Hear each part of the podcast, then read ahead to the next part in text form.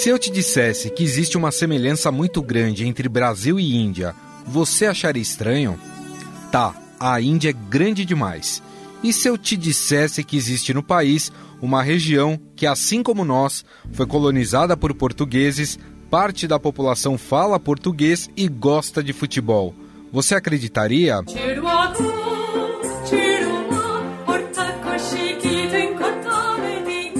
Esse lugar existe. Estamos falando da região turística de Goa, que foi governada por portugueses entre 1510 e 1961. Goa é o menor estado da Índia e um dos mais ricos e mais instruídos do país. A maior atração de Goa são as suas belas praias. Mas, se você está pensando em ir para lá, cuidado! As vacas, que são sagradas na Índia, também tiram tempo para tomar sol. Quem conta mais sobre esse curioso lugar é o repórter do Estadão Paulo Beraldo, que esteve há pouco tempo na Índia.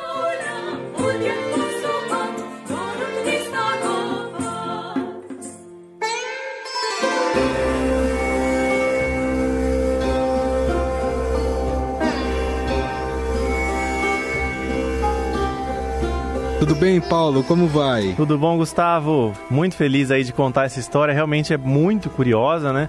Goa, que foi uma colônia de Portugal por 451 anos. E aí eu te conto aqui, Gustavo, algumas cidades que a gente tem lá em Goa. Vasco da Gama, um mirante muito famoso lá, Mirante da Dona Paula. Tem festa de São João em Goa. É uma, uma cultura muito similar à nossa, né? Que guarda aí essa história bastante longa que eles tiveram com Portugal, né? E uma coisa que é interessante, o idioma o português não é hoje mais o idioma falado é, oficialmente, né? Ele era um idioma da administração, principalmente os portugueses que saíram de lá em 1961, e de uma elite intelectual que tenta, de alguma forma, ainda manter esse idioma vivo. Então, por exemplo, tem uma instituição chamada Fundação Oriente, que eles dão aula para mais ou menos 1.500 pessoas que querem estudar português hoje em Goa. Hoje temos cerca de, poderia dizer muito por alto, 3 mil uh, falantes de língua portuguesa, sendo que nas escolas e, e noutros centros de aprendizagem uh, devemos ter à volta de 1.500 alunos. Tem também o Instituto Camões, que é do governo de Portugal, para difundir essa cultura, né? E é interessante você ouvir que eles não, não separam, é, não existe cultura portuguesa, existe a cultura goesa, que não existiria se não fosse Portugal, porque essa mistura única aí de Índia com Portugal, né?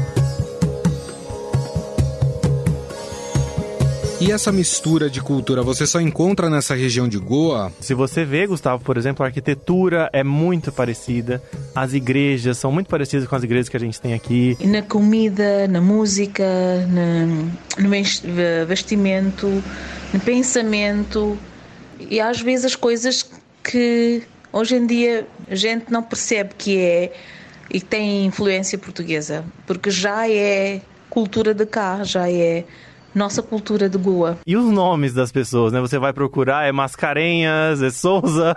em Nova Delhi eu tava conversando com, com um barman um dia e aí eu perguntei como é que ele chama. Ele eu chamo Tobias Carvalho. Eu falei, meu Deus! Então isso aí é muito interessante e é legal ver o orgulho que eles têm disso, sabe? Eles é porque os diferencia, né, perante toda a Índia e realmente é uma cultura muito única. Agora tem uns dados interessantes, né? Goa é o menor estado da Índia, é muito pequenininho, é menor que o Sergipe aqui no Brasil, que já é o menor estado do Brasil. Qual que é a distância da capital? Fica a 1.800 quilômetros de Nova Delhi, bem longe. Ela fica lá no, no sul-sudeste, é uma região praieira e muito turística. É o estado mais turístico da Índia.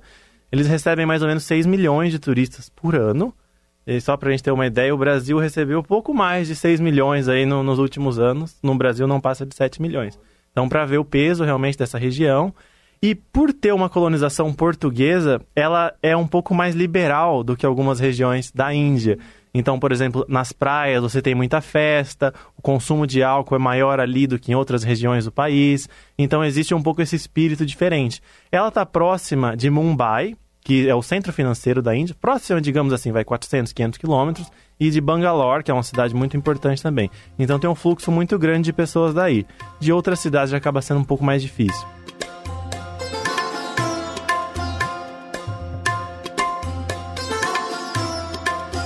E como funciona, Paulo? Na época da colonização, se falava só o português ou sempre se falou a língua da região?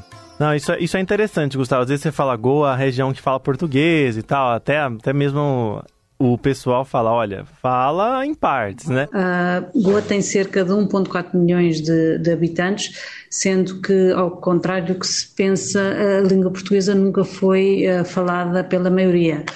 Uh, apenas quem, quem recebia uma educação escolar falava português. E tanto no tempo da colonização também, o português não é e nunca foi a língua mais falada de lá era a língua da administração pública. Então, os portugueses comandavam, ela estava lá, e as pessoas da elite que integravam isso também falavam. A língua oficial de Goa é o Konkani, que é uma espécie de um dialeto indiano, e também se fala inglês, né, que é uma das línguas oficiais do país. Mas o português nas escolas, por exemplo, ele é opcional. Se você está numa determinada escola, você pode pedir para estudar português.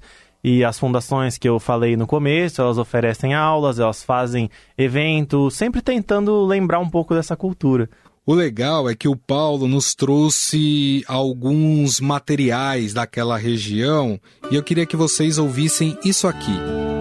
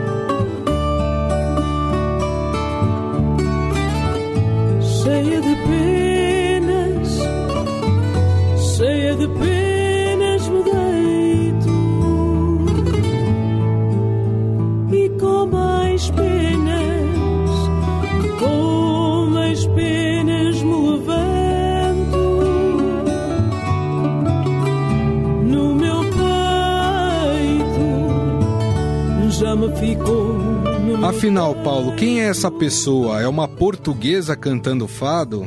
Essa, Gustavo, é a Sônia Shirtsat. Ela é uma das cantoras mais famosas de Goa e ela é considerada na Índia como uma embaixadora dessa cultura de Goa mesmo. E ela fala que o fado tem um papel muito importante em reviver a, essa memória portuguesa lá. Por quê? É, tem cursos, por exemplo, para indianos que querem aprender o fado? Porque agora temos Casa do Fado cá em Goa, temos concertos de fado, temos alunos, temos aulas. Com isto tudo, eu acho que uh, muita gente jovem uh, vai uh, à procura de raízes do fado, de história do fado e depois entra na história do Goa e de Portugal e a ligação. Porque, veja bem, os portugueses saíram em 1961. Então, é muito tempo já, quase 60 anos. Né? Tanto é que as pessoas que você encontra hoje, que ainda falam, majoritariamente são pessoas de 50, 60, 70 anos. Se você fala com gente jovem, o que eles vão falar, ah, meus avós falavam, ah, o meu bisavô, então isso acabou se perdendo. E ela entende, não só ela, enfim, outras pessoas, que o fado ele serve bastante aí para você conseguir manter viva essa tradição da qual eles se orgulham.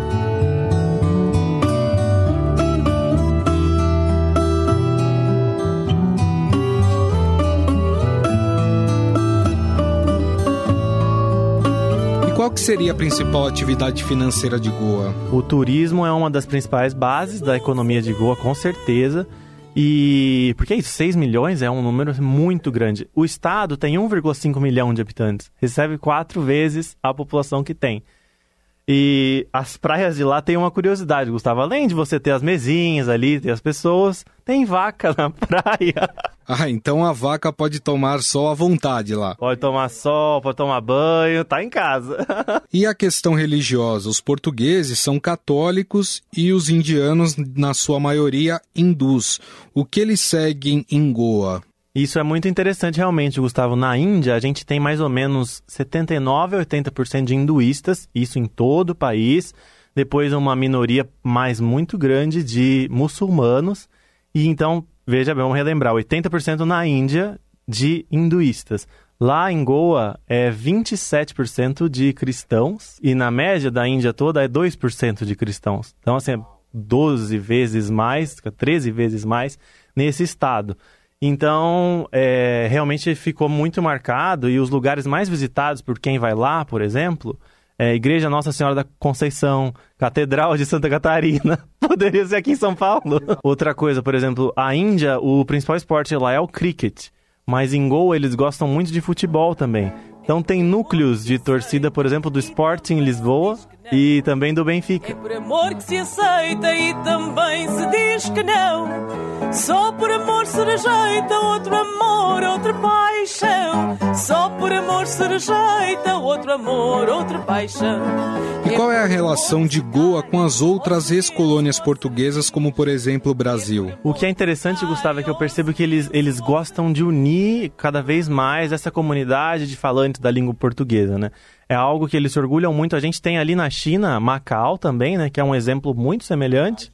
É, e eles falam, inclusive, que eles gostariam de estar mais próximos das comunidades dos países de língua portuguesa, que a gente tem, enfim, Portugal, Angola, Moçambique, Brasil, mas eles queriam quase com um status um pouco maior ali. Eu ouvi isso de mais de uma pessoa que, que eles gostam disso e gostariam de estar cada vez mais alinhados. Uh, Parece-me essencial para uh, não só manter as relações culturais existentes entre a Índia e Portugal, mas como também uh, lançar pontos para o futuro de uma, uma relação que hoje em dia é muito mais franca, muito mais aberta, muito mais igual. Tem uma coisa muito interessante, eu conversei com um um dos chefes da Sociedade Lusófona de Goa. E ele também é presidente de um centro cultural é, das relações entre Brasil e Goa. E aí ele me contou uma coisa que eu achei interessantíssima, que eu não sabia, acho que os nossos ouvintes vão gostar de saber também. Quem aí gosta de manga e de jaca? A manga e a jaca não existiam no Brasil antes dos portugueses. E aí eles fizeram essa troca. Trouxeram manga e jaca de lá, e hoje manga é super popular aqui no Brasil. E daqui do Brasil eles levaram abacaxi, goiaba e caju. E castanha de caju, um negócio na Índia que todo mundo gosta, enfim.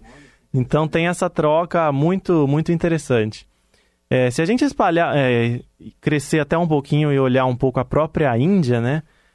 O gado que o Brasil tem aqui hoje, principalmente aquele gado Nelore, que é das principais aí do Brasil, quase 80%, ele vem da Índia também. Não de Goa, mas vem da Índia, né? Daquela época também, muito tempo atrás. Então é uma herança muito forte que a gente tem com a Índia que às vezes passa despercebida, né?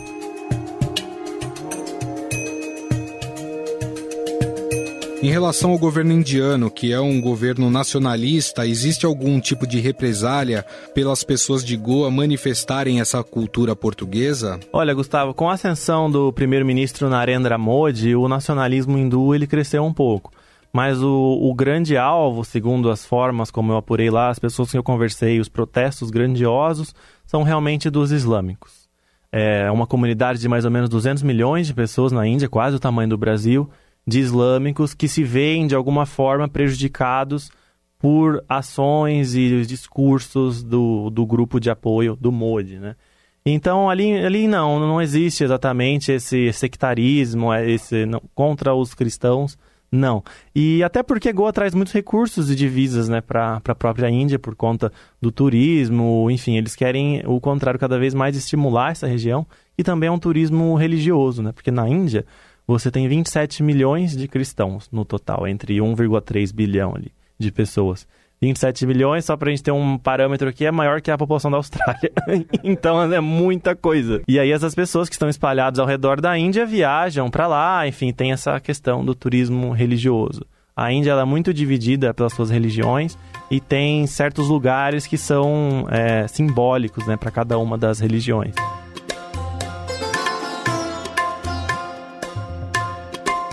Eu queria um apanhado geral de você sobre as suas principais impressões da Índia. Olha, Gustavo, o que eu mais gostei é a forma como as pessoas é, são gratas, sabe? Isso é uma coisa que, que me deixou muito tocado, assim, sabe? As pessoas são felizes com aquilo que têm e, e eu senti muito também uma tolerância entre as religiões. Isso é a coisa que, que mais me chamou a atenção. Eu nunca tinha convivido com pessoas muçulmanas, com pessoas sikhs, que também é uma das religiões deles lá. E é bonito você ver isso convivendo em paz, sabe? Teve um momento que eu tava conversando com um, um motorista, né, de Uber, e eu perguntei para ele, falei, ah, mas esse negócio do governo, aí os muçulmanos protestando. Ele me disse, olha, eu gosto dos meus vizinhos, eu tenho vizinho sikh, vizinho cristão, não me interessa em qual templo igreja que eles fazem, eu quero que a gente conviva em harmonia e a gente é um grande exemplo disso. Então isso é muito bonito. Se você vê em Nova Delhi, você tem igrejas lindas, você tem templos hinduístas lindos, você tem mesquitas maravilhosas, todo mundo convivendo em paz, sabe? Então acho que isso é um ensinamento muito muito bom. Aí ah, o trânsito também é um negócio muito doido, né? Teve um dia que a gente se envolveu num acidente de trânsito lá, que a gente estava dirigindo, enfim, o trânsito realmente é muito caótico. Tem tuk-tuk, moto, bicicleta, é vaca de vez em quando. E camelo, eu vi até camelo no trânsito, Gustavo. Camelo.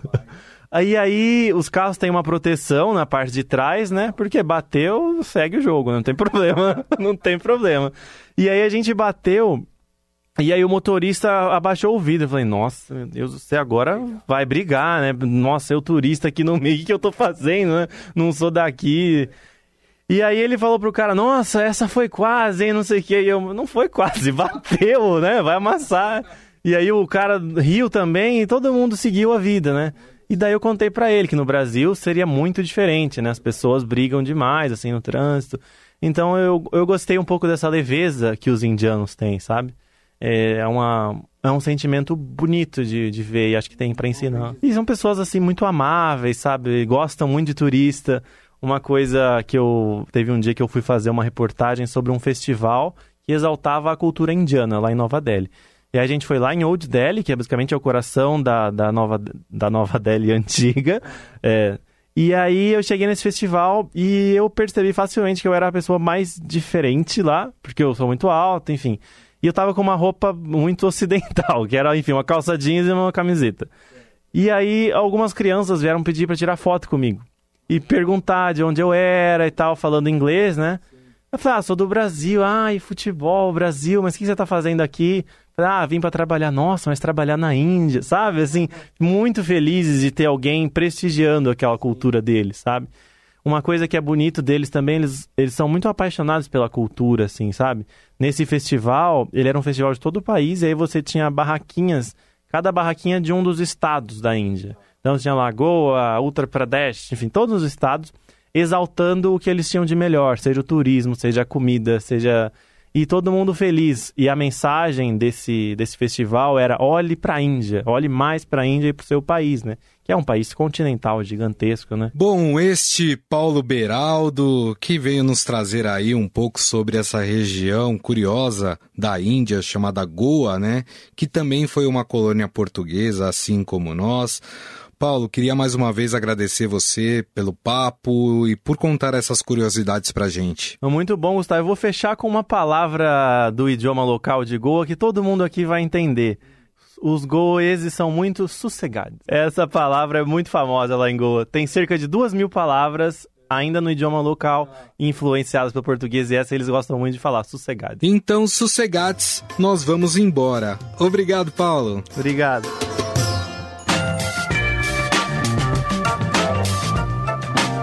O Estadão Notícias desta terça-feira vai ficando por aqui. Contou com a apresentação minha, Gustavo Lopes, e montagem de Nelson Volter. O diretor de jornalismo do Grupo Estado é João Fábio Caminoto. Mande seu comentário e sugestão para o e-mail podcast@estadão.com. Um abraço e até mais. Estadão Notícias.